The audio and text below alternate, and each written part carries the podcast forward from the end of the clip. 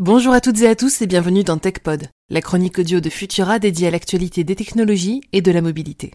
Je suis Emma et aujourd'hui on va parler de mensonges, mais avant, on a un message à partager avec vous.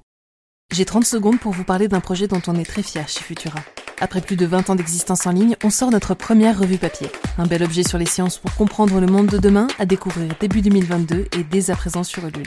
Secret de la Lune, intelligence artificielle, agriculture et thérapie génique, explorer quatre thématiques à travers des enquêtes, des interviews, des tutos et bien plus encore.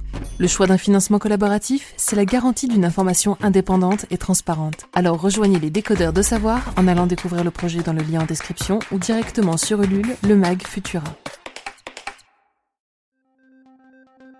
120 gendarmes, un hélicoptère, une brigade cynophile pour un gros mensonge, celui du faux enlèvement de Lisa, une adolescente de 17 ans au début du mois. Le mensonge de la joggeuse de la Mayenne n'a pas tenu bien longtemps, mais il a monopolisé les médias français pendant plus d'une semaine. La preuve qu'une histoire capable de mêler fantaisie et invention est parfois difficile à détecter.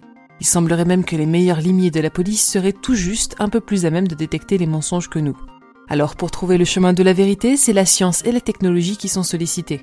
On pense notamment aux fameux détecteurs de mensonges, autrement appelés polygraphes, cependant ceux-ci ne sont pas retenus en France comme preuve lors des procès puisqu'ils peuvent être dupés avec de l'entraînement et parce que des personnes sensibles ou anxieuses peuvent manifester des réactions émotionnelles qui sembleraient identiques à celles d'un menteur alors qu'elles disent la vérité. Plutôt que de mesurer la taille du nez, les chercheurs s'orientent donc vers d'autres pistes. Certains ont par exemple examiné l'activité électrique du cerveau et notamment une onde déterminée comme étant celle du mensonge, la P300 mais les résultats sont très loin d'être concluants que l'on soit coupable ou innocent.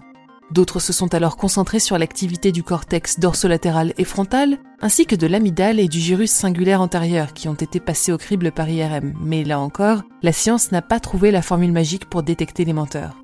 Enfin, comme ces derniers sont souvent beaux parleurs, des chercheurs du CNRS sont partis du postulat qu'une voix assez lente avec une dernière syllabe plus haute pouvait être le signe de la production d'un mensonge. Une fois de plus, cependant, le résultat est loin d'être garanti à 100%.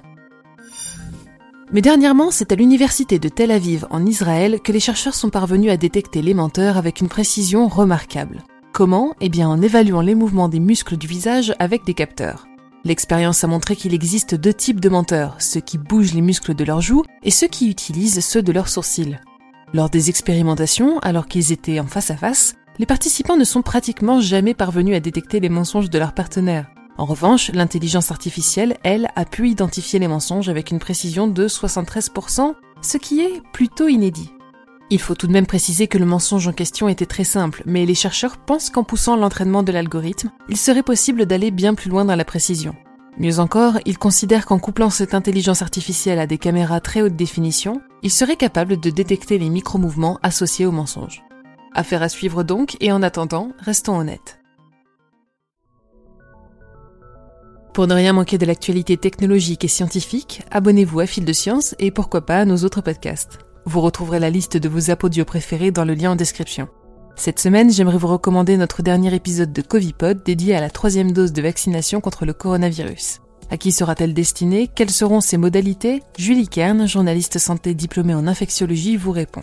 Si cet épisode vous a plu, pensez à le partager sur les réseaux sociaux et à en parler autour de vous pour nous aider à faire connaître notre travail. On se retrouve la semaine prochaine avec toujours plus d'actualités technologiques. Bonne semaine à toutes et à tous.